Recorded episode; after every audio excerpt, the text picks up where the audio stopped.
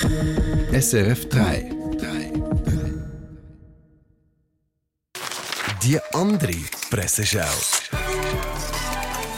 Mit dem SRF 3 Haussatiriker Peter Schneider.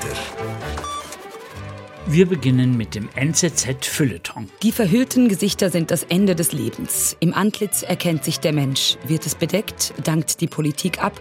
Ebenso die Freiheit. Von Giorgio Agamben. Alter Leierkastenmann, fang noch mal von vorne an. Mit den schönen Melodien, bla bla bla bla bla bla bla.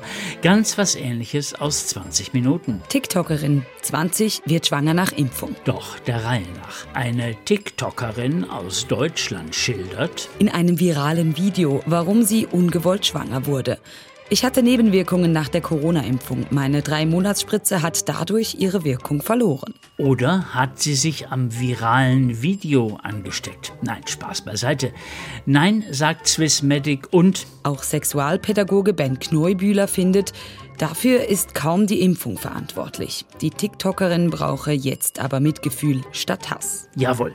Fassen wir also zusammen. Als Mitglied wirst du Teil der 20-Minuten-Community und profitierst täglich von tollen Benefits und exklusiven Wettbewerben. Und zum Schluss noch zur Bild. Eltern hielten ihren Albinismus für Fluch.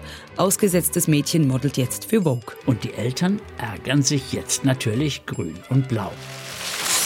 Mehr Presseschau mit dem Peter Schneider immer online und als Podcast unter Comedy auf srf3.ch.